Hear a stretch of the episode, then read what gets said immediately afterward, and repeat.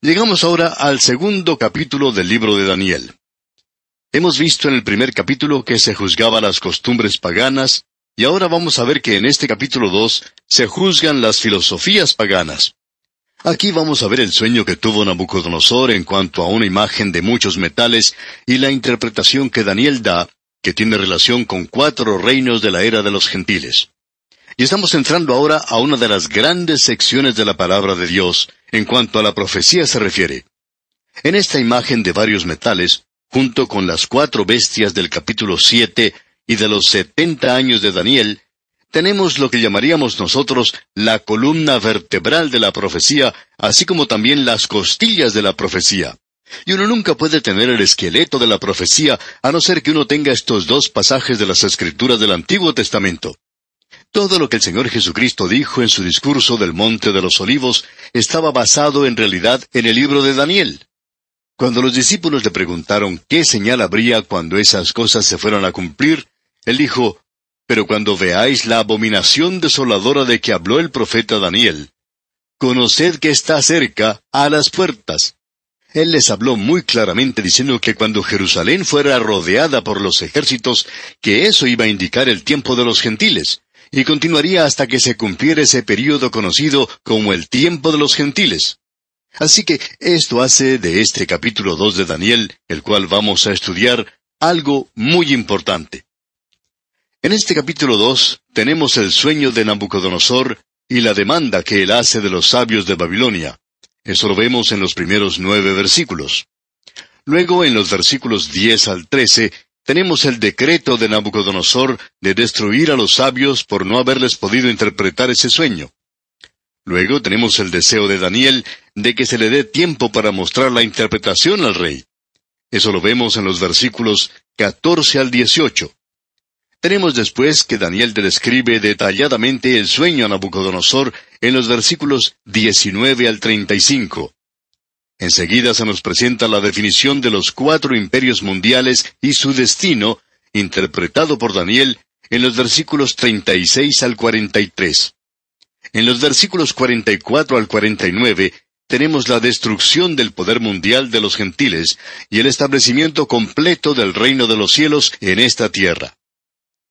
Amigo oyente, cuando contemplamos las crisis que rodean a este mundo en el presente, nos podemos dar cuenta que se está llegando al fin del tiempo de los gentiles. Los gentiles no han realizado una buena tarea en la marcha de este mundo, y uno puede apreciar aquí el comienzo de esto. También podemos ver el final de todo esto. Pero vemos que la Iglesia va a salir de este mundo poco antes de que se complete el tiempo de los gentiles. Y cuando eso suceda, permitirá el regreso de Cristo a esta tierra. Esta profecía es algo básico para el entendimiento de la profecía. Esta es la razón por la cual nosotros continuamos insistiendo que el conocer solo un poquito, unos cuantos versículos de las Sagradas Escrituras, e interpretar esos pocos versículos de las Escrituras, puede ser algo en realidad peligroso. Así es como comienzan los cultos y las sectas. Podríamos mencionar algunos nombres, pero no creemos que sea algo bueno el hacerlo, pero le podemos asegurar, amigo oyente, que algunos de ellos solamente utilizan ciertos versículos de las Escrituras. En realidad, amigo oyente, un conocimiento de la historia de la naturaleza humana les enseña a estos hombres que comienzan algunos cultos la necesidad de una doctrina que pueda satisfacer la mente natural del hombre. Eso es conocido como el Evangelio social, algo que apela a la mente natural. A veces nos preguntamos, ¿cómo es posible que personas que se embriagan y actúan de manera tal que es imposible separarlas de las prácticas mundanas, tengan éxito en la iglesia? Algunos son predicadores y mucha gente acude a escucharlos, pero esta clase de predicador apela solo al hombre natural. A veces hasta bautizan a la gente y lo único que hacen es ponerles o echarles mucha agua porque esta gente en realidad no es salva, porque el predicador mismo no es salvo. Cuando se le preguntó a San Agustín por qué había sucumbido a esa secta hereje de los maniqueos de aquel día, él dio esta respuesta. San Agustín era un gran hombre de Dios. Él dijo, era tan completa y razonable. Amigo oyente, el acercamiento filosófico que están utilizando tantos predicadores hoy es probablemente la cosa más peligrosa imaginable para la palabra de Dios. Ellos nunca piensan en ir a la palabra de Dios y hacer de ella la base, el fundamento.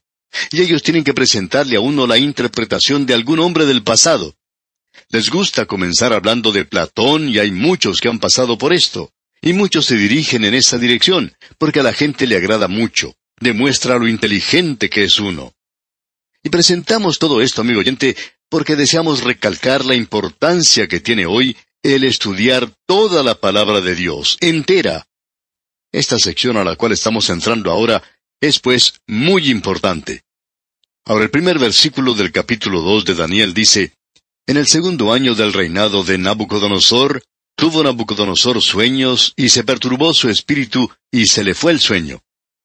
Estamos seguros que a este hombre Nabucodonosor se le había elevado y colocado en una posición muy prominente, y él ahora tenía sus preocupaciones en cuanto a este gran imperio que había llegado a existir bajo su liderazgo. En realidad, este era el primer gran imperio mundial. Amigo oyente, Nabucodonosor había realizado algo que los egipcios no habían podido hacer. Egipto era una nación que se podía defender a sí misma. La equivocación más grande que Faraón alguno pudo cometer fue abandonar al río Nilo. Si solamente hubiera permanecido allí, el faraón estaba muy bien protegido. Tenía un muro alrededor de él que nadie podía derribar, y ese muro era el desierto. Y luego había solo otra entrada más, y era a través del río. Todo lo que él tenía que hacer era cuidar esa parte. Y ellos comenzaron a expandirse, pero nunca llegaron a ser lo que uno podría llamar un imperio mundial, aunque esa nación ha influenciado al mundo como probablemente ninguna otra nación ha logrado hacerlo. Nabucodonosor era un reyesuelo comparado con ellos cuando él comenzó a unir estas diferentes tribus. Él se apoderó del imperio asirio, luego de Siria y continúa avanzando. Sigue hacia adelante y controla a los egipcios, y los griegos no son capaces de ofrecer ninguna resistencia, aunque él no hizo ningún esfuerzo para dirigirse en esa dirección en esa ocasión. Él, pues, está controlando el mundo conocido de entonces. Estamos seguros que este hombre Nabucodonosor quería pensar las cosas bien. Cuando se dio cuenta, descubrió que él tenía un imperio mundial en sus manos. Es como ese antiguo dicho que dice, de asir al león por la cola, es imposible sujetarlo y es imposible soltarlo. Él pues se encuentra en esa posición. Y Dios le habla en esa ocasión. Veremos pues esto, Dios mediante, en nuestro próximo programa.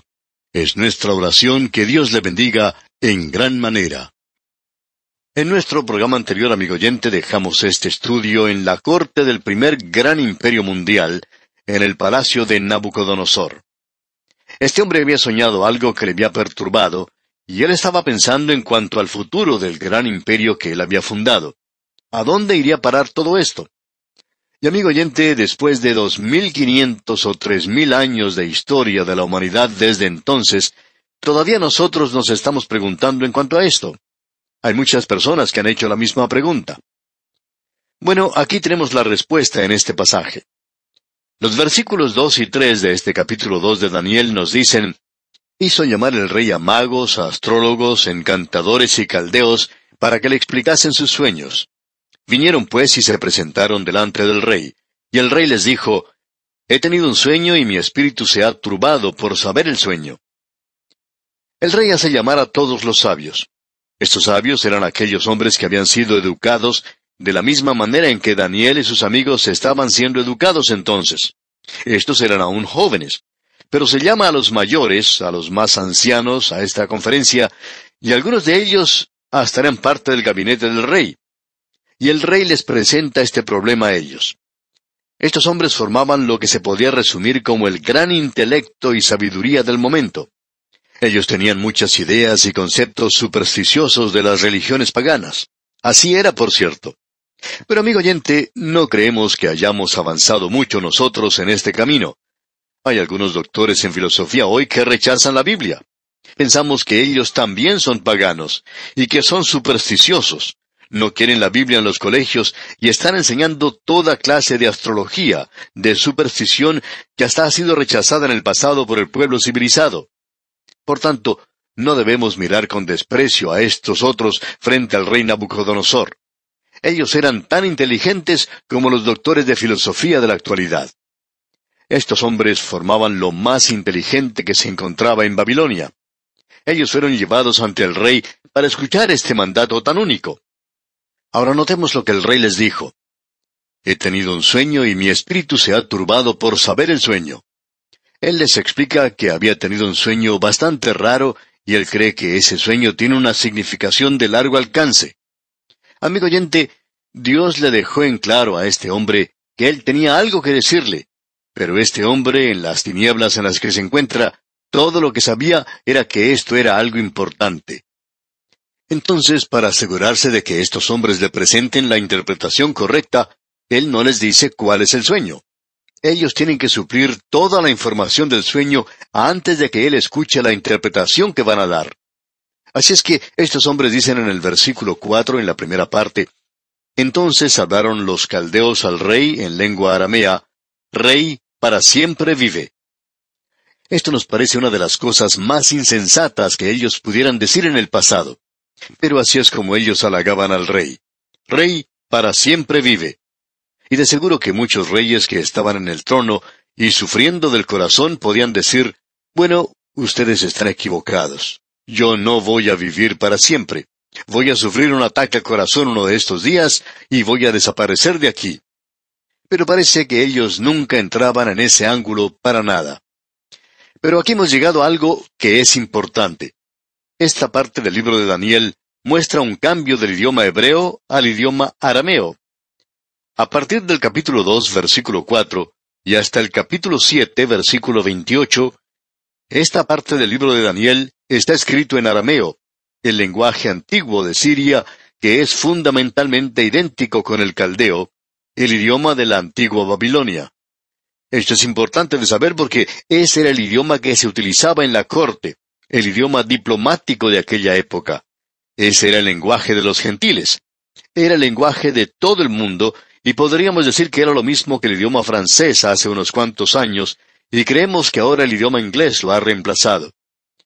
Pero desde este punto de Daniel y hasta el capítulo 7, versículo 28, como decíamos, se utiliza ese idioma, o sea, el idioma arameo. Así es que lo que tenemos ante nosotros aquí es algo bastante sobresaliente. Dios está hablando ahora al mundo, no solamente a su nación. Ellos habían ido a la cautividad, se encuentran cautivos allí en Babilonia y se encuentran en un campo cerca del río.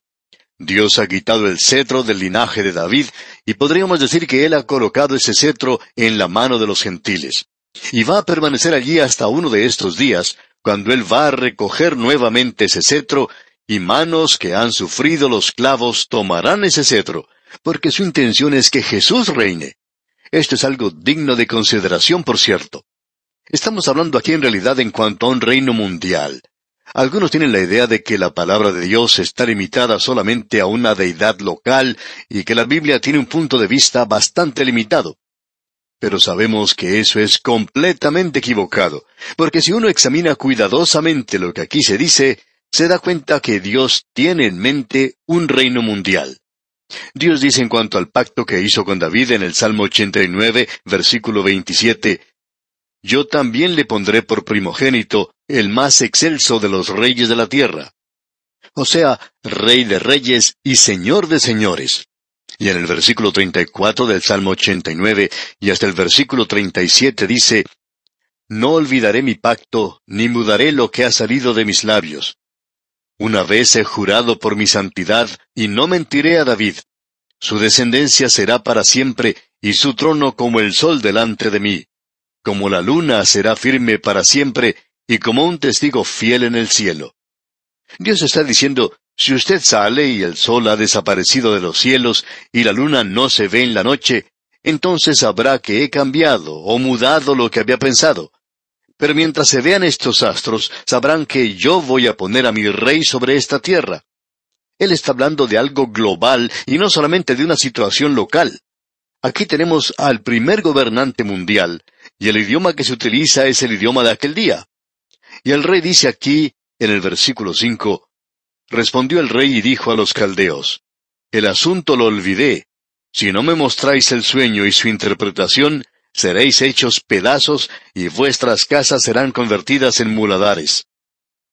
Ahora esto parece que es un juicio extremo, muy severo, pero usted puede apreciar lo que busca el rey y a causa de una traducción no muy exacta, se da la impresión aquí de que el rey se ha olvidado de su sueño. La realidad es que él no se ha olvidado de su sueño. Lo opuesto es lo correcto. Él sabe cuál es el sueño y piensa que es importante, y no se lo quiere mencionar a estos sabios. Él quiere recibir una interpretación correcta del sueño. Y cuando aquí dice que el asunto lo olvidé, lo que en realidad él está diciendo es algo diferente. Él está diciéndoles que no ha cambiado su forma de pensar. Él no quiere contarles el sueño a ellos. Ellos deben producir ese sueño y también producir su interpretación. Y el castigo que se menciona aquí es, por cierto, algo muy severo. El rey está inculcando en esta gente el temor de Jehová. Ellos tienen que producir la interpretación del sueño, pero también tienen que contarle primero cuál era ese sueño. Ahora, en el versículo seis de este capítulo dos de Daniel leemos, Y si me mostrareis el sueño y su interpretación, recibiréis de mí dones y favores y gran honra. Decidme pues el sueño y su interpretación. Por otro lado, podemos ver que este rey podía ser muy generoso y caritativo. Este hombre era dominado por sus emociones, como podemos ver. Él está diciendo aquí, si ustedes me dan la interpretación correcta, yo les voy a recompensar abundantemente. Y luego ellos le contestan en el versículo siete diciendo, Respondieron por segunda vez y dijeron, Diga el rey el sueño a sus siervos, y le mostraremos su interpretación. Estos sabios se dan cuenta de la situación peligrosa en la que se encuentran y cautelosamente le sugieren al rey que les cuente el sueño, y que luego ellos le darán la interpretación. Y podemos garantizarle una cosa, amigo oyente, y es que ellos van a darle una interpretación al rey, pero no pueden decir cuál fue ese sueño. Y en el versículo ocho dice entonces el rey, El rey respondió y dijo, Yo conozco ciertamente que vosotros ponéis dilaciones, porque veis que el asunto se me ha ido. El rey se da cuenta de que ellos han quedado empantanados, digamos. Están tratando de ganar tiempo, y el rey se da cuenta de esto y se los hace saber a ellos. Y el versículo nueve continúa diciendo, Si no me mostráis el sueño, una sola sentencia hay para vosotros. Ciertamente preparáis respuesta mentirosa y perversa que decir delante de mí entre tanto que pase el tiempo. Decidme pues el sueño, para que yo sepa que me podéis dar su interpretación.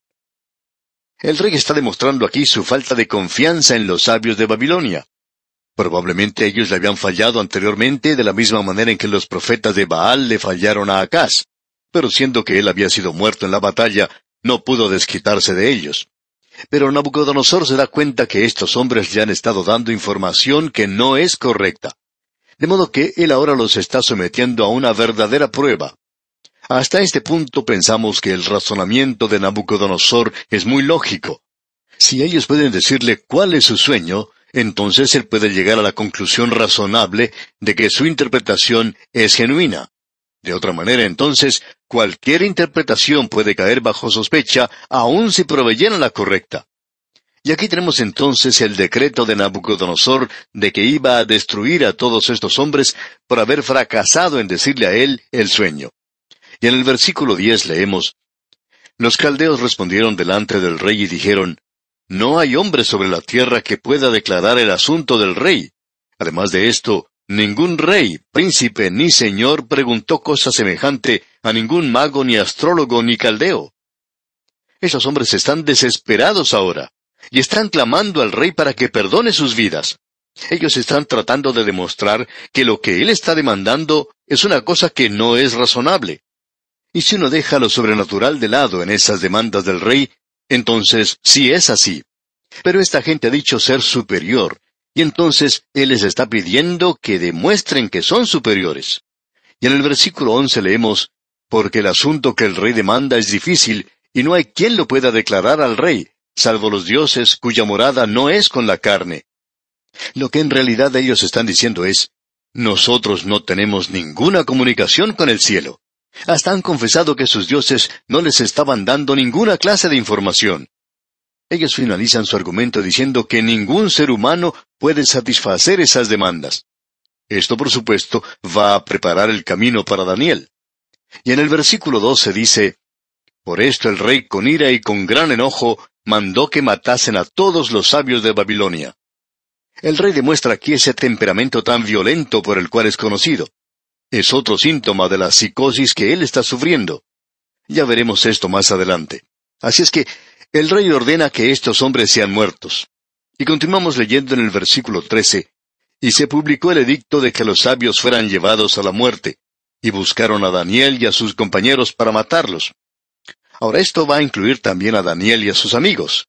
Ellos recién ahora están recibiendo su educación, pero ellos están siendo educados por esa misma gente, y el rey ya ha perdido toda su confianza en ellos.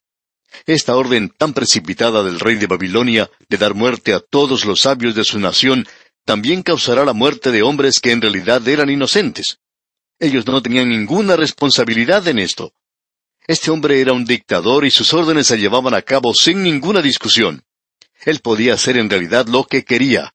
Este decreto o edicto del rey, pues, incluía a todos los sabios, aun aquellos que se encontraban en proceso de educación en el momento en que no habían tenido ninguna oportunidad de contarle el sueño al rey. Queremos, pues, que usted note, amigo oyente, que en los versículos 14 al 18 se nos muestra el deseo de Daniel de que se le dé tiempo para poder contar ese sueño. Esta es una sección bastante cautivante, por cierto. Leamos los versículos 14 y 15. Entonces Daniel habló sabia y prudentemente a Arioc, capitán de la guardia del rey, que había salido para matar a los sabios de Babilonia. Habló y dijo a Arioc, capitán del rey, ¿Cuál es la causa de que este dicto se publique de parte del rey tan apresuradamente? Entonces Arioc hizo saber a Daniel lo que había. Daniel muestra cierta perplejidad con este apresurado e injusto decreto del rey, y él usa la prudencia cuando trata de recoger información de parte de Arioc, quien era capitán de la guardia del rey, lo que indica que estaba en el servicio secreto. Al estar a cargo de eso, él podía entrar a la presencia del rey. Podía haber sido interesante saber todo lo que Arioc le comunicó a Daniel. Y nos preguntamos si le habrá sugerido que el rey estaba un poco mal de la cabeza. Quizás se habrá tocado la cabeza y habría dicho, bueno, ya sabes cómo es el rey. Pues bien, el versículo 16 dice entonces, y Daniel entró y pidió al rey que le diese tiempo y que él mostraría la interpretación al rey. Ahora Daniel solicitó una audiencia con el rey. Él ya había hallado favor con él, así es que él le solicita esta audiencia para pedirle que le dé tiempo para contarle el sueño. Esto parecería demostrar presunción de parte de Daniel, una acción de parte de un joven con demasiada confianza en sí mismo. Sin embargo, los hechos que siguen a esto nos revelarán que era la confianza de un hombre con fe en Dios. Ahora los versículos 17 y 18 entonces nos dicen, Luego se fue Daniel a su casa, e hizo saber lo que había a Ananías, Misael y Azarías, sus compañeros, para que pidiesen misericordias del Dios del cielo sobre este misterio, a fin de que Daniel y sus compañeros no pereciesen con los otros sabios de Babilonia. Ahora notemos algo aquí que es muy interesante. Ya hemos destacado esto con anterioridad, de que ellos pidiesen misericordia del Dios del cielo. Esto es algo que uno encuentra solamente en estos libros de Nehemías, de Esdras y ahora aquí en el libro de Daniel.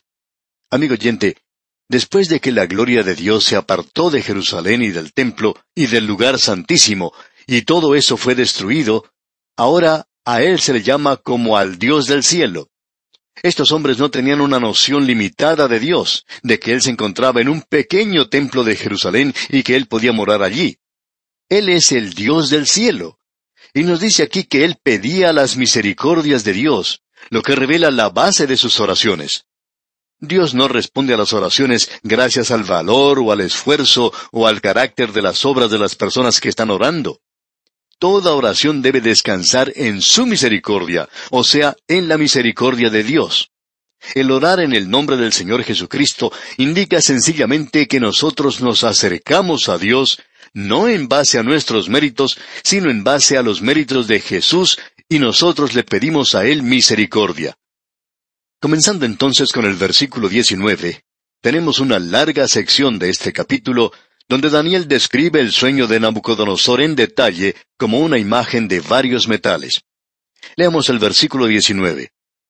Entonces el secreto fue revelado a Daniel en visión de noche, por lo cual bendijo Daniel al Dios del cielo. Nosotros pensamos que Dios le reveló, que Dios le dio a Daniel el mismo sueño que le había dado a Nabucodonosor. Y esa sería la manera en que Dios se comunicaba con Daniel. Esto nos parece una explicación bastante razonable. Ahora en los versículos 20 al 23 leemos, Y Daniel habló y dijo, Sea bendito el nombre de Dios de siglos en siglos, porque suyos son el poder y la sabiduría. Él muda los tiempos y las edades, quita reyes y pone reyes, da la sabiduría a los sabios y la ciencia a los entendidos. Él revela lo profundo y lo escondido, conoce lo que está en tinieblas, y con él mora la luz. A ti, oh Dios de mis padres, te doy gracias y te alabo, porque me has dado sabiduría y fuerza, y ahora me has revelado lo que te pedimos, pues nos has dado a conocer el asunto del rey. Aquí tenemos una de las varias oraciones mencionadas de Daniel, y usted recuerda que, entre otras cosas, habíamos dicho que Daniel era un hombre de propósito, que Daniel era un hombre de oración y que Daniel era un hombre de profecía. No estamos seguros, pero pensamos que quizá esta oración haya sido una de las más importantes. Aquí podemos pues apreciar esta tremenda oración. Y solamente Dios puede revelar el secreto, y no un Daniel. Y aquí tenemos esta oración de agradecimiento de parte de él. Ahora, él está listo para ir y solicitar otra audiencia con el rey. Pero vamos a tener que dejar nuestro estudio aquí, que nuestro Dios Todopoderoso sea con usted. Es nuestra ferviente oración. En el día de hoy, amigo oyente, llegamos a nuestro estudio en el capítulo 2 de Daniel y partiremos desde el versículo 24. Dejamos nuestro estudio en un instante bastante emocionante, por cierto. En una historia como la que estamos presentando ahora, ese es el lugar para dejar y luego volver a continuar al día siguiente, ¿no le parece? Bueno, eso fue precisamente lo que tuvimos que hacer. Dejamos este estudio cuando Daniel estaba listo para ir a la presencia del rey e interpretar el sueño. Él le ha dado gracias al Señor por haberle dado las respuestas que buscaba. Y luego él hace algo bastante práctico. Leamos pues el versículo 24 del capítulo 2 de Daniel. Después de esto fue Daniel a Arioc, al cual el rey había puesto para matar a los sabios de Babilonia, y le dijo así, No mates a los sabios de Babilonia, llévame a la presencia del rey, y yo le mostraré la interpretación. Daniel quiere detener esa matanza que buscaba hacer el rey. Aparentemente el capitán de la guardia, Arioc, no tenía ningún deseo de hacer eso tampoco. Él no quería la muerte de todos los sabios. Y continuamos leyendo en el versículo 25, entonces Arioc llevó prontamente a Daniel ante el rey y le dijo así, He hallado un varón de los deportados de Judá, el cual dará al rey la interpretación. Este hombre corre ahora a la presencia del rey y él hace entrar apresuradamente a Daniel a la presencia del rey con la noticia de que el sueño ahora puede ser divulgado. Y en el versículo 26 leemos, Respondió el rey y dijo a Daniel, al cual llamaba Belsasar, ¿Podrás tú hacerme conocer el sueño que vi y su interpretación? Creemos que el rey con mucha razón se mostraba un poco escéptico. Todos los sabios de su reino no habían podido proveerle la interpretación, y aquí se presenta un muchachito, Daniel. Ahora quizá nosotros podemos imaginarnos a este rey en el trono y con una mirada dura en sus ojos, y por cierto muy escéptico. Y también podríamos imaginarnos a Daniel, un muchachito delante del rey, y el rey le pregunta, ¿Me quieres decir que tú sí sabes todo lo que los sabios de este reino no pudieron responder? Ellos no tenían ninguna respuesta. ¿Piensas que tú puedes responder? Quizá esta sea otra artimaña de los sabios para poder ganar tiempo. Y pensamos que sus preguntas pueden ser un poco cínicas. Él ha dicho aquí, ¿podrás tú hacerme conocer el sueño que vi y su interpretación? Y quisiéramos que usted preste atención a la respuesta de Daniel. Leamos los versículos 27 y 28 ahora. Daniel respondió delante del rey diciendo, El misterio que el rey demanda ni sabios, ni astrólogos, ni magos, ni adivinos lo pueden revelar al rey. Pero hay un Dios en los cielos, el cual revela los misterios, y él ha hecho saber al rey Nabucodonosor lo que ha de acontecer en los postreros días. He aquí tu sueño y las visiones que has tenido en tu cama. Inmediatamente Daniel hace una diferencia entre la sabiduría de estos hombres impíos y la sabiduría de Dios. El apóstol Pablo dice que la sabiduría humana es insensatez ante Dios. La sabiduría de Dios es insensatez para el mundo, digamos de paso. El apóstol Pablo expresó esta idea ya en su primera epístola a los Corintios, capítulo 1, versículos 18 al 25. Ahora Daniel tiene este privilegio de presentar ante la mente entenebrecida de este rey pagano al Dios vivo y verdadero. Él dice, el Dios de los cielos, Él revela los secretos, y el énfasis de ese sueño se encuentra en los días postreros.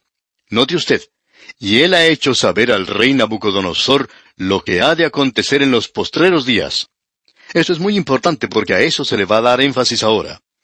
El sueño se refiere a la consumación de los tiempos de los gentiles, lo que de paso, digamos, es concurrente con los postreros días de la nación de Israel, y ambos llegan a su cumplimiento durante el período de la gran tribulación. El día en el cual nosotros vivimos es el día del hombre. El apóstol Pablo dijo en su primera epístola a los Corintios capítulo cuatro versículo tres Yo en muy poco tengo el ser juzgado por vosotros o por tribunal humano, y ni aun yo me juzgo a mí mismo.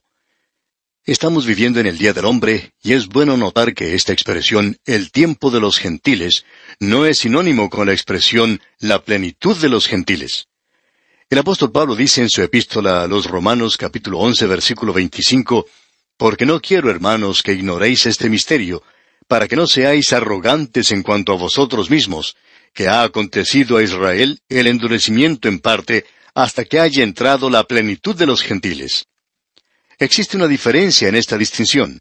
La plenitud de los gentiles finaliza con el rapto de la iglesia. La expresión los días postreros y el tiempo de los gentiles no son cosas sinónimas con los últimos días de la iglesia, lo cual llega a cumplirse cuando ocurre el rapto de la iglesia y precede al período de la gran tribulación. Así es que usted puede ver que este período de la plenitud de los gentiles continuará a través del período de la gran tribulación. En esa época, Dios ha vuelto su rostro una vez más hacia la nación de Israel. Ahora notemos lo que dicen los versículos 29 y 30 de este capítulo 2 de Daniel. Daniel va a revelarle ahora el sueño al rey. Leamos el versículo 29.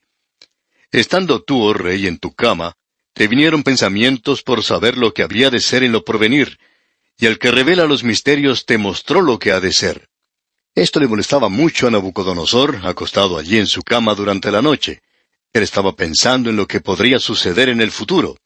Él es ahora un gobernante con poderes mundiales, y él descubre que es un rey bastante pequeño. Y continúa Daniel hablando en el versículo treinta y dice, Y a mí me ha sido revelado este misterio, no porque en mí haya más sabiduría que en todos los vivientes, sino para que se dé a conocer al rey la interpretación y para que entiendas los pensamientos de tu corazón. Como usted puede ver, amigo oyente, este sueño tenía que ver con el futuro del reino de Nabucodonosor y lo que resultaría de este gran imperio mundial. Aparentemente Nabucodonosor estaba preocupado en cuanto al futuro de este vasto imperio, del cual de repente él resultó siendo poseedor y dictador. Este sueño era la respuesta de Dios a sus problemas. Daniel deja en claro que él no merece ningún crédito, que fue el Dios de los cielos quien le ha revelado el sueño. Dios se mostró dispuesto a revelar el sueño para salvar las vidas de esos hombres sabios, como también para satisfacer la curiosidad de este rey Nabucodonosor. Ahora Dios le va a hablar a este hombre en un lenguaje que él puede comprender. Lo que atraía a Nabucodonosor era el esplendor y la brillantez exterior de su reino. Pero Dios le va a hablar para mostrarle la gloria y esplendor externos, pero también para mostrarle que es el sueño de un gentil, y Dios está hablándole al rey de una manera que él entiende. Esa imagen no era para hacer adoración allí. Este hombre sabía mucho en cuanto a imágenes. Él se mostraba ante ellas en la ciudad de Babilonia. Esa era una ciudad llena de imágenes. Y Dios le habla ahora a él en un lenguaje que él puede comprender. En esta sección, en esta parte, él va a darle la historia del gobierno de este mundo de parte de los gentiles, a causa del fracaso de la casa de David, Dios ahora está tomando el cetro de este universo de las manos del linaje de David y lo va a colocar en las manos de los gentiles. Allí se encuentra hoy, y permanecerá allí hasta cuando las manos horadadas del Señor Jesucristo vengan a tomarlo cuando Él venga a esta tierra. Él tomará el cetro y gobernará a esta gente como el Rey de Reyes y el Señor de Señores. Aquí pues tenemos unido todo este lapso de tiempo entre el día de Nabucodonosor hasta este día en que vivimos, y más allá todavía hasta la consumación de los tiempos de los gentiles. Ahora él le dice a este hombre en el versículo 29, Estando tú, oh rey, en tu cama, te vinieron pensamientos. Y continuamos leyendo lo que dice el versículo 31. Tú, oh rey, veías, y he aquí una gran imagen. Esta imagen que era muy grande y cuya gloria era muy sublime, estaba en pie delante de ti, y su aspecto era terrible. Esto era algo que aterrorizaba. Era también algo maravilloso. Podríamos decir que era una cosa glamorosa y que revela aquello que es muy glamoroso. Era algo terrible, estupendo. Estos adjetivos se usan mucho hoy. Ahora Daniel comienza a describir el sueño que tuvo Nabucodonosor, y me hubiera gustado estar allí para ver la expresión en el rostro de Nabucodonosor que cambió de cinismo a una sorpresa que no podía ocultar. Y cuando Daniel comenzó a decir, Tú, oh rey, veías, y he aquí una gran imagen, esta imagen que era muy grande y cuya gloria era muy sublime, estupenda, creo que los ojos de Nabucodonosor se abrieron grandemente. Se sentó en la orilla del trono y dijo, Muchacho, tú has comenzado bien. Y Daniel continúa con este relato, y en esa tierra de idolatría, una visión como esta era el único lenguaje que Nabucodonosor podía comprender, porque este lugar de Babilonia era conocido como la fuente de la religión pagana, y allí era donde nacían los ídolos paganos. Y leemos ahora en los versículos 32 y 33 lo que Daniel continúa diciendo al rey. La cabeza de esta imagen era de oro fino, su pecho y sus brazos de plata, su vientre y sus muslos de bronce, sus piernas de hierro, sus pies en parte de hierro y en parte de barro cocido.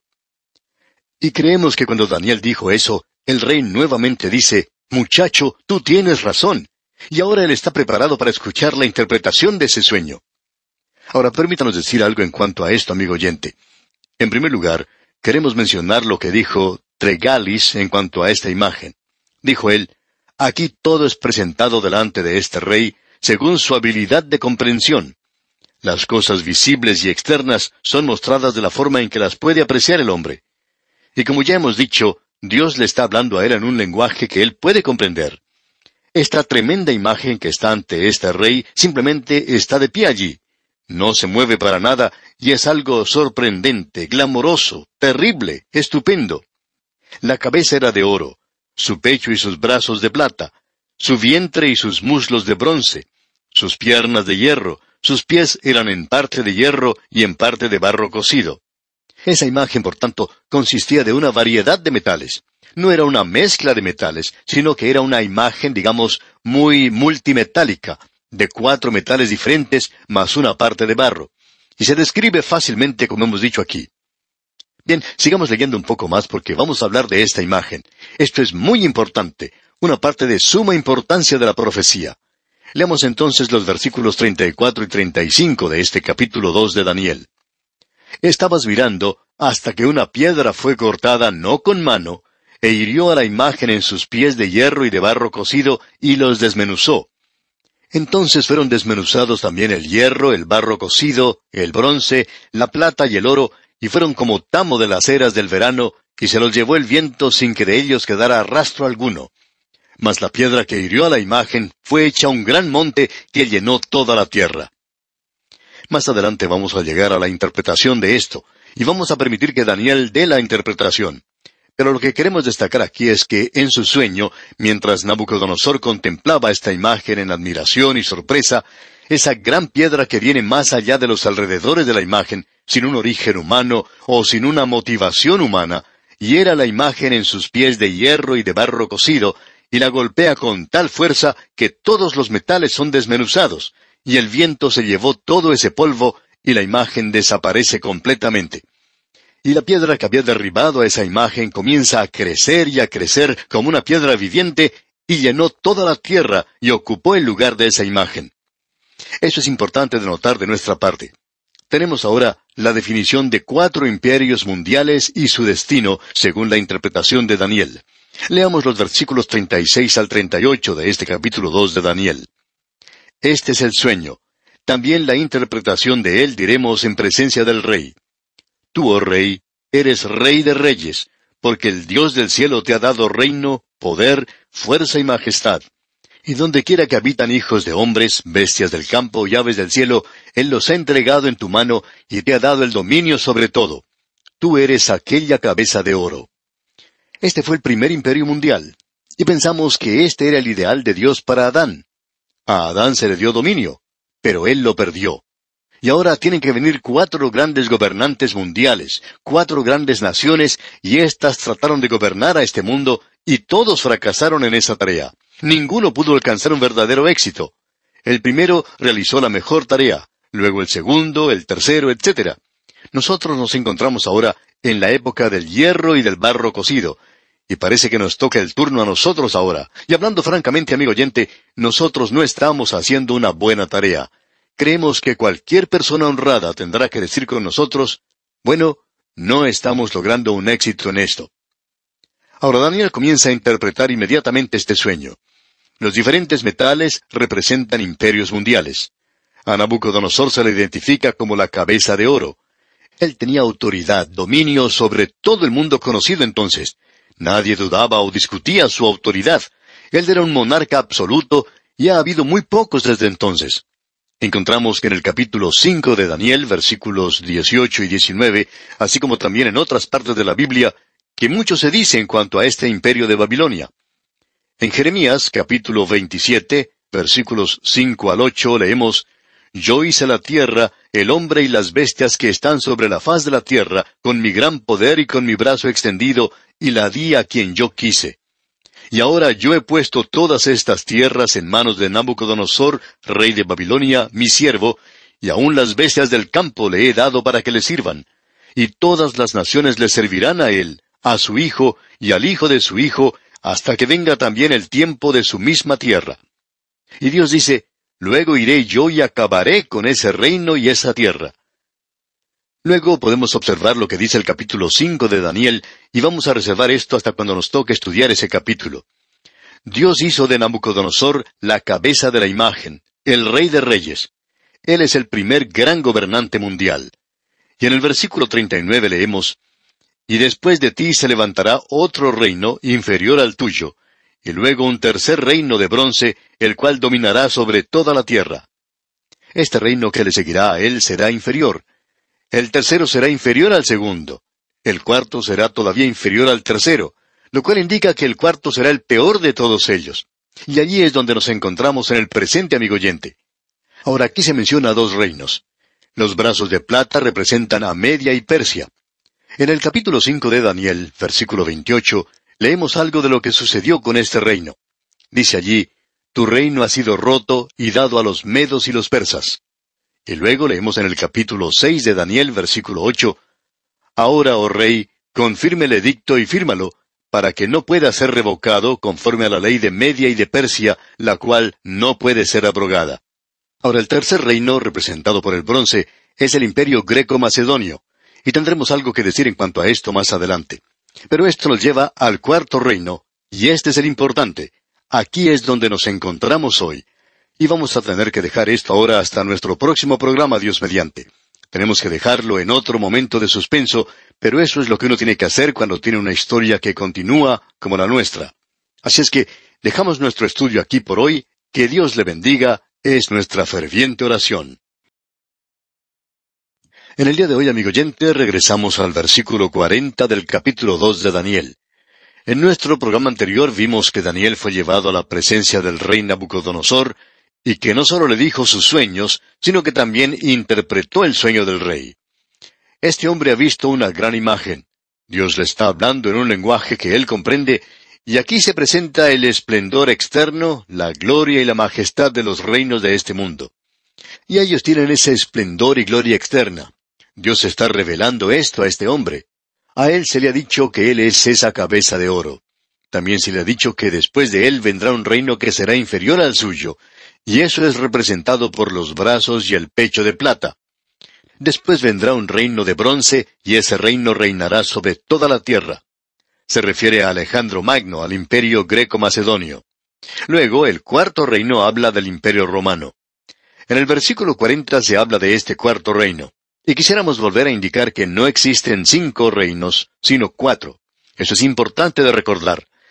Leamos los versículos 40 al 43 de este capítulo 2 de Daniel. Y el cuarto reino será fuerte como hierro, y como el hierro desmenuza y rompe todas las cosas, desmenuzará y quebrantará todo. Y lo que viste de los pies y los dedos, en parte de barro cocido de alfarero y en parte de hierro, será un reino dividido. Mas habrá en él algo de la fuerza del hierro, así como visto hierro mezclado con barro cocido y por ser los dedos de los pies en parte de hierro y en parte de barro cocido, el reino será en parte fuerte y en parte frágil. Así como viste el hierro mezclado con barro, se mezclarán por medio de alianzas humanas, pero no se unirán el uno con el otro, como el hierro no se mezcla con el barro. Ahora este pasaje de las Escrituras es algo muy relevante. En primer lugar, debemos indicar que se dirige más atención a este cuarto reino que a los otros tres reinos juntos. Daniel usa aquí cuatro versículos para describirlo, para interpretarlo, mientras que dos de los reinos, el medo persa y el griego, son sólo descritos en un versículo, el versículo 39. El cuarto reino es el reino de los días postreros. Usted recuerda que Daniel le dijo a Nabucodonosor que la imagen era todo eso. Él había dicho que todo esto le había sido revelado por el Dios de los cielos, el Dios viviente, aquel de quien Nabucodonosor no sabía nada. Nabucodonosor adoraba aquello que él podía ver, a los ídolos. A Babilonia se le ha llamado la fuente de la idolatría. Dios le está hablando a él a través de una imagen, pero esta no es una imagen que debe ser adorada de ninguna otra manera. Y él le dice a Nabucodonosor lo que ocurrirá en los días postreros. Es decir, que ese era el pensar de este hombre Nabucodonosor. Aquí lo tenemos aún siendo un gobernante mundial. ¿A dónde irán a parar todas estas cosas? Amigo oyente, nosotros aún estamos viviendo en este período, en esta etapa de los días postreros, y creemos que esta pregunta aún es relevante. ¿A dónde van a parar todas las cosas? Es una pregunta bastante pertinente en este día en el cual nos toca vivir. Ahora hay algo más que quisiéramos destacar también. Queremos echar una mirada a esta imagen. Es una imagen que provoca admiración, es tremenda, maravillosa. Creemos que era una imagen que se elevaba a gran altura y que se destacaba sobremanera en las planicies de Babilonia. Nabucodonosor la vio en su visión una imagen de muchos metales. Tenía la cabeza de oro, y eso indicaba a Babilonia. Daniel le dijo eso a Nabucodonosor. Él le dijo, Tú eres esa cabeza de oro. El pecho y sus brazos eran de plata, y eso representaba a Medo Persia. El bronce era el imperio griego. Y luego tenemos las piernas de hierro, y eso representa a Roma, pero allí se le ha agregado barro cocido. Y este deterioro muestra la postrer demostración del imperio romano.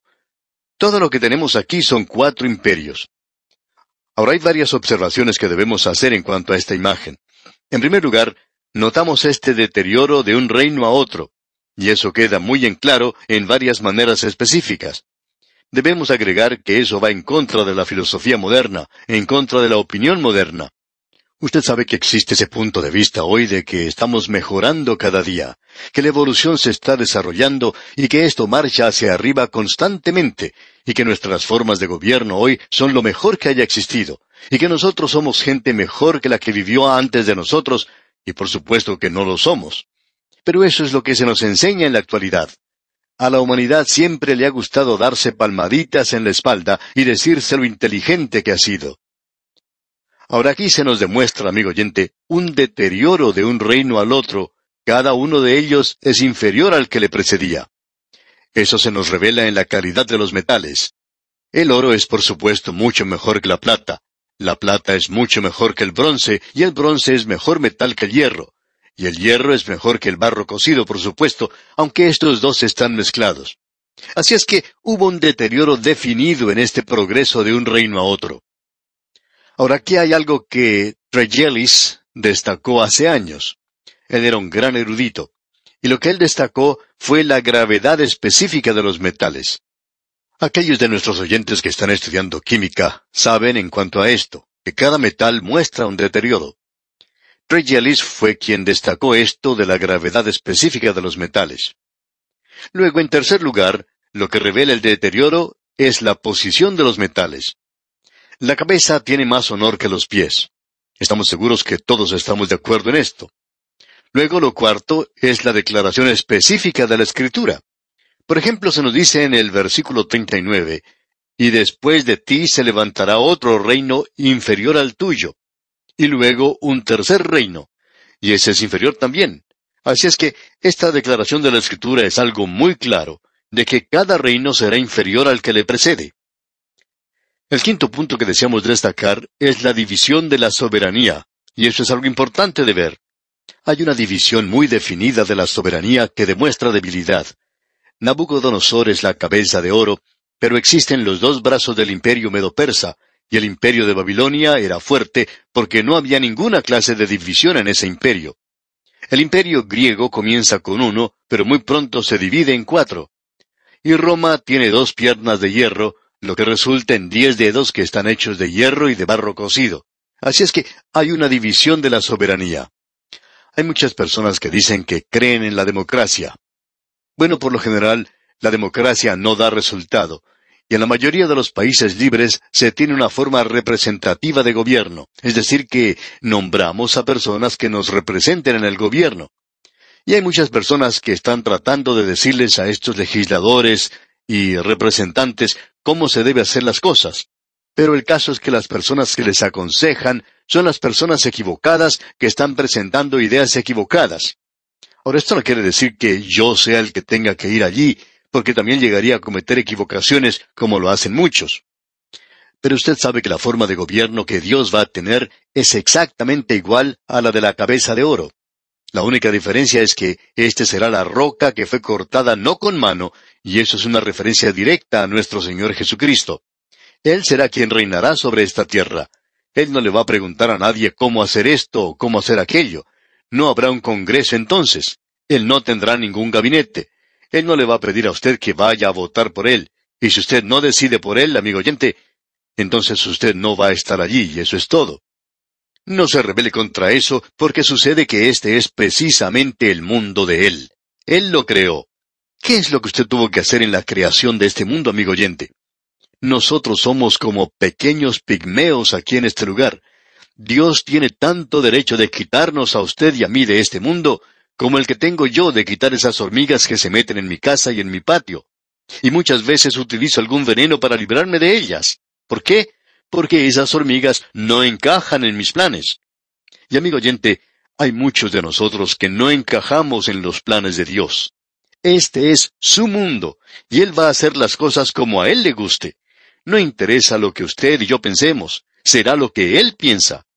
Eso es lo que es importante, y su forma de gobierno será una de las formas más estrictas y severas de gobierno que usted haya conocido en este mundo. No creemos que el gallo llegará a cantar en aquel día, a no ser que tenga su permiso para hacerlo. ¿Usted piensa que ha habido dictadores en este mundo? Bueno, el Señor Jesucristo va a ser un dictador. Y si usted no está dispuesto a seguirle a Él, pues yo no creo que Él quiera tenerlo a usted en su reino cuando Él lo establezca aquí en la tierra. Quizás sea algo bueno que exista otro lugar para personas como estas, porque no va a ser muy bueno para ellos aquí. No creemos que ellos lleguen a disfrutar eso, de esa forma de gobierno de Dios, ya que es una forma absoluta y reinará como reina un rey. La soberanía de un solo gobernante será algo autocrático y dictatorial, y su voluntad prevalecerá. Ahora es algo bueno que comencemos nuestra práctica de inclinarnos ante Él, de reconocerle a Él, porque Él va a tomar el control del mundo uno de estos días. Bien, notemos algo más. Partiendo de la cabeza de oro hasta los dedos de los pies, de hierro y barro cocido, se nota un marcado deterioro. Vamos a mencionar todo esto cuando lleguemos al capítulo siete, por tanto no vamos a entrar en muchos detalles específicos en cuanto a cada uno en su reino, pero lo haremos cuando estudiemos el capítulo siete. Allí vamos a mencionar muchos detalles, porque allí tendremos cuatro bestias que Daniel vio en su sueño, durante este mismo período, este mismo reino, y se le dio mucho más a Daniel de lo que se le dio a Nabucodonosor. Hay otra cosa que deseamos destacar antes de seguir adelante. No existe ningún poder mundial que siga a Roma. El imperio romano es el último, y volverá a existir en los días postreros. En realidad es el día de hoy. Usted se da cuenta que estos otros imperios fueron destruidos por un enemigo que vino de afuera. Pero ningún enemigo destruyó a Roma hasta cuando vino uno y saqueó a la ciudad. Pero se sorprendió tanto por lo que vio que se dio cuenta que no podía controlar eso. Así es que se llevó a sus bárbaros con él y desapareció. No se destruyó al enemigo. El imperio romano cayó por sí mismo. Y uno tiene ahora a Roma viviendo en las grandes naciones de Europa del presente. Estamos seguros de que Italia está en esto, y por supuesto allí está Roma.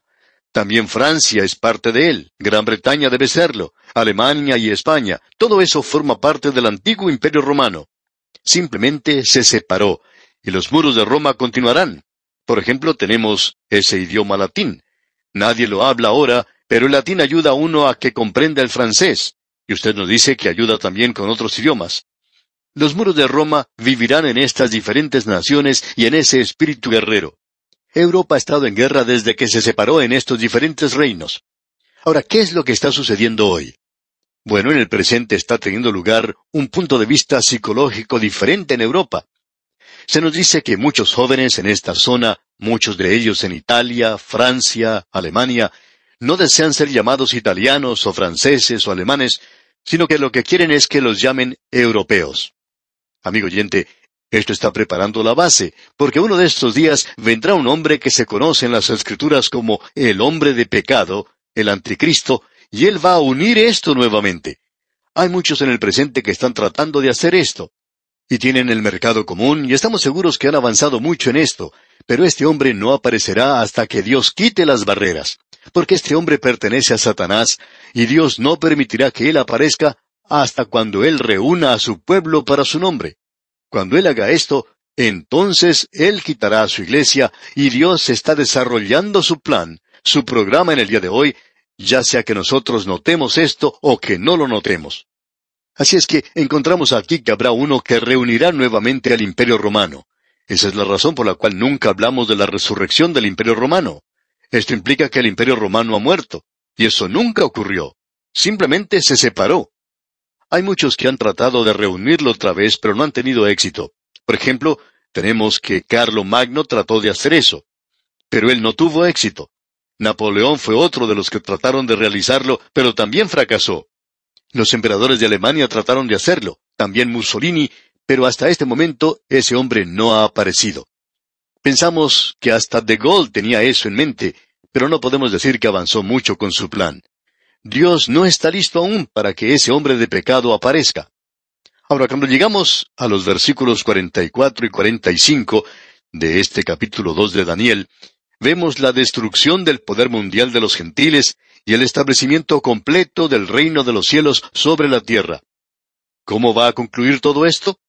¿Cuál será el fin del último reino de aquel que se representa por el barro cocido, el cual creemos representa a las masas, al pueblo, a las diferentes naciones, y allí se tienen diez dedos, y luego también algo de hierro, y eso nos muestra a Roma que aún continúa viviendo. ¿Cómo concluirá todo esto? Bueno, llegará a su fin de la manera en que se nos dice aquí. Leamos el versículo 44. Y en los días de estos reyes, el Dios del cielo levantará un reino que no será jamás destruido, ni será el reino dejado a otro pueblo. Desmenuzará y consumirá todos estos reinos, pero él permanecerá para siempre. Bien, amigo oyente, vamos a dejar nuestro estudio aquí por hoy y vamos a continuar Dios mediante en nuestro próximo programa porque es muy importante el ver cómo concluye esto. Y luego entraremos a considerar el capítulo tres de Daniel. Y como es nuestra costumbre, le sugerimos leer todo este capítulo tres para estar informado de lo que trataremos en nuestra próxima visita. Será pues, hasta nuestro próximo programa, es nuestra oración que el Señor le bendiga en gran manera. En este día, amigo oyente, regresamos otra vez al capítulo dos de este libro de Daniel, y vamos a comenzar leyendo una vez más el versículo 44. Hemos visto esta tremenda imagen que Nabucodonosor contempló en su sueño, una imagen de varios metales que nos presenta cuatro de los grandes poderes mundiales. Nunca hubo cinco, ninguna nación fue capaz de gobernar a todo el mundo. Sabemos de algunas naciones de Europa, por ejemplo, que se han destacado mucho y que han dominado esa porción del mundo, pero nunca han sido capaces en realidad de gobernar a todo el mundo. Gran Bretaña realizó una tarea maravillosa por muchos años, llevando a cabo un programa tremendo, pero nunca llegaron a gobernar todo el mundo. Francia tampoco lo hizo, como tampoco lo hizo España. Todos trataron de hacerlo, pero ninguno de ellos tuvo éxito. Ahora este cuarto reino va a ser unido en el futuro otra vez. El imperio romano no murió, simplemente se deshizo y va a haber alguien que los reúna otra vez. Es como un gran rompecabezas que tiene que ser armado nuevamente. Y cuando vuelva a ocupar el poder una vez más, será colocado en esa posición por medio de un hombre que es el hombre de pecado, el anticristo. En las escrituras se le menciona con unos treinta y cinco sobrenombres y vamos a ver eso en el libro de Daniel. Veremos pues que él hace regresar ese poder al imperio romano y él llegará a ser un dictador mundial. El libro de Apocalipsis nos dice eso. Él gobernará todo el mundo. Nabucodonosor lo hizo al comienzo. Esa es la forma ideal de gobierno, pero si al frente de ese gobierno se encuentra una mala persona, entonces el resultado es algo terrible. Eso fue una realidad bajo Nabucodonosor, como vamos a ver en el próximo capítulo, y también es cierto en cuanto al anticristo. Pero cuando venga el Señor Jesucristo, Él también va a reinar. Él será un gobernante autocrático. Él va a dominar toda rebelión contra Él, y Él tomará control del poder y tendrá un poder y dominio realmente absoluto. Él destruirá la vara de hierro y los desmenuzará como vasija de alfarero. Eso es algo claro, muy claro. No creemos que tengamos necesidad de pedir disculpas o excusas en su nombre. Si a usted no le gusta lo que vendrá, pues le sugerimos que aproveche el próximo viaje a la Luna o al planeta Marte y que salga de esta Tierra porque Él va a controlarlo todo. Él también va a controlar el lugar donde usted vaya porque este es su universo, le pertenece a Él. De este capítulo 2 de Daniel, desde el versículo 44 leemos, y en los días de estos reyes el Dios del cielo levantará un reino que no será jamás destruido, ni será el reino dejado a otro pueblo. Desmenuzará y consumirá a todos estos reinos, pero él permanecerá para siempre, de la manera que viste que del monte fue cortada una piedra, no con mano, la cual desmenuzó el hierro, el bronce, el barro, la plata y el oro. El gran Dios ha mostrado al rey lo que ha de acontecer en lo porvenir, y el sueño es verdadero y fiel su interpretación. Ahora esa piedra que fue cortada no con mano es una referencia directa al Señor Jesucristo. Esto no se refiere a un hombre. Esta es la piedra que fue cortada no con manos.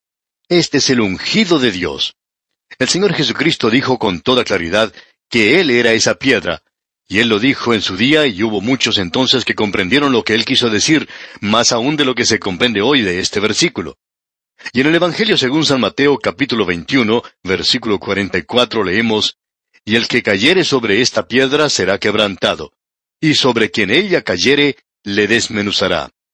Hoy Él es esta piedra, Él es esa piedra viviente, Él es el fundamento, la base. No hay ninguna otra base que pueda ser colocada por el hombre. Si usted cae sobre esa piedra, es decir, si usted descansa por medio de la fe en Él, entonces le decimos que venga tal cual usted es, sin excusas, sin pretextos, pero por medio de su sangre derramada por usted y por mí en la cruz del Calvario. Así es como nosotros podemos ir a Él. Esa es la única forma por la cual podemos allegarnos a Él. Si caemos sobre esta piedra, seremos quebrantados, no tendremos nada que ofrecer. Venimos como pecadores. Es una piedra maravillosa sobre la cual podemos descansar. Alguien criticó a esa ancianita que hablaba de descansar en Cristo. Ella tenía la seguridad de su salvación, y alguien le dijo, si usted sabe que la roca es Cristo, ¿cómo sabe usted que puede permanecer en esa roca? A lo que ella respondió, Ah, yo tiemblo sobre la roca, pero la roca nunca tiembla debajo de mí. Usted, amigo oyente, puede descansar en él. Él es un lugar muy seguro en el cual podemos estar. La piedra es una figura retórica que describe a Cristo en su cargo y su ocupación como Salvador y juez. Él es la roca de la salvación, como vemos allá en Deuteronomio capítulo 32, versículo 15. Él es la roca de juicio, como dice en el versículo 31 del mismo capítulo 32 de Deuteronomio. Ahora, en esta época en particular, Él viene a esta tierra como juez para controlar la rebelión terrenal contra Dios.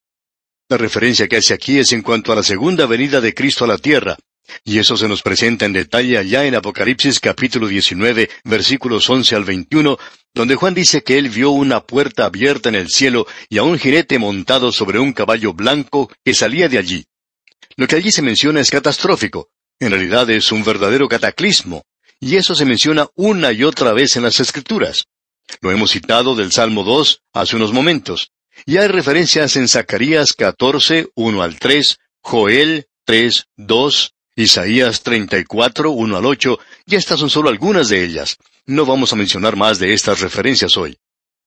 Ahora, el hablar ostentoso del hombre, de gobernar esta tierra y de establecer una utopía, terminará en una destrucción espantosa de la así llamada civilización.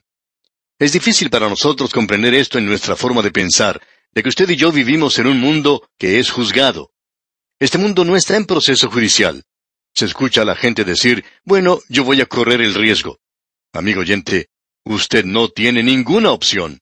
Usted está perdido. Usted está sin Dios. Usted no tiene ninguna capacidad para Dios. Todo lo que usted tiene en su corazón es quizá un pequeño deseo de ser un poco religioso. Quizá sí quiere ganarse algunos méritos, un poco de reconocimiento. Va a la escuela dominical, no pierde ningún domingo, pero amigo oyente, usted tiene que confiar en Cristo por medio de la fe, y eso no es algo fácil de hacer, ¿verdad?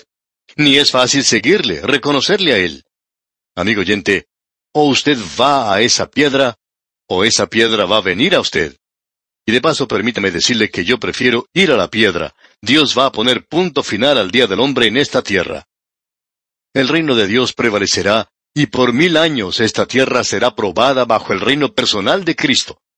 Y aparte de unos breves momentos en los cuales a Satanás y al pecado se les permitirá hacer su último asalto contra el reino justo de Dios, el reino de Dios continuará hasta la eternidad. Usted puede ver eso en Apocalipsis capítulo 20. Volviendo ahora al capítulo 2 de Daniel, leemos los versículos 46 y 47. Entonces el rey Nabucodonosor se postró sobre su rostro y se humilló ante Daniel, y mandó que le ofreciesen presentes e incienso. El rey habló a Daniel y dijo, Ciertamente el Dios vuestro es Dios de dioses y Señor de los reyes, y el que revela los misterios, pues pudiste revelar este misterio. Este rey no sabía hacer bien las cosas, pero usted puede darse cuenta del efecto tan profundo que esto causó en Nabucodonosor que él hasta en realidad adora a Daniel y él ordena a los demás que hicieran lo mismo. Nabucodonosor solo sabe adorar a los otros objetos físicos, y entonces a través de eso tiende a adorar al Dios vivo y verdadero. Esta fue su introducción al Dios de los cielos. Y nosotros quisiéramos que usted, amigo oyente, preste atención para notar el crecimiento de la fe en el corazón de este rey idólatra. Él saldrá de las tinieblas del paganismo y llegará a la luz maravillosa del conocimiento de Dios. Y vamos a poder apreciar esto en este libro. Ahora, en los versículos 48 y 49 de este capítulo 2 de Daniel que estamos estudiando, leemos, Entonces el rey engrandeció a Daniel, y le dio muchos honores y grandes dones, y le hizo gobernador de toda la provincia de Babilonia, y jefe supremo de todos los sabios de Babilonia. Y Daniel solicitó del rey y obtuvo que pusiera sobre los negocios de la provincia de Babilonia a Sadrach, Mesach y Abednego, y Daniel estaba en la corte del rey. Este tema de estar sentado en la corte o a la puerta del rey ha sido examinado por nosotros ya por dos veces con anterioridad. Una en el libro de Génesis, donde encontramos a Lot sentado a la puerta de la ciudad de Sodoma. Esto indica que él ocupaba un cargo destacado, que él era un juez. También hemos visto esto en el libro de Esther, donde se nos dice que Mardoqueo estaba sentado a la puerta del rey. Eso indica que él también era un juez. Así es que ahora Daniel recibe una promoción y él no se olvida de sus amigos. Ellos también reciben altas posiciones en el gobierno de Babilonia. Este joven Daniel llega a ocupar una alta posición en la corte, llega a ser un juez. Posiblemente él llega a ser un juez de la Corte Suprema de Justicia, pero al observar a través de este libro, notamos que él actúa en la capacidad de primer ministro. A él es a quien Nabucodonosor pide consejos y este hombre ahora es uno de los jueces del pueblo, y él también es el primer ministro que lleva a cabo los negocios del reino de Babilonia. Y podemos ver entonces que Daniel llega a ocupar esta alta posición.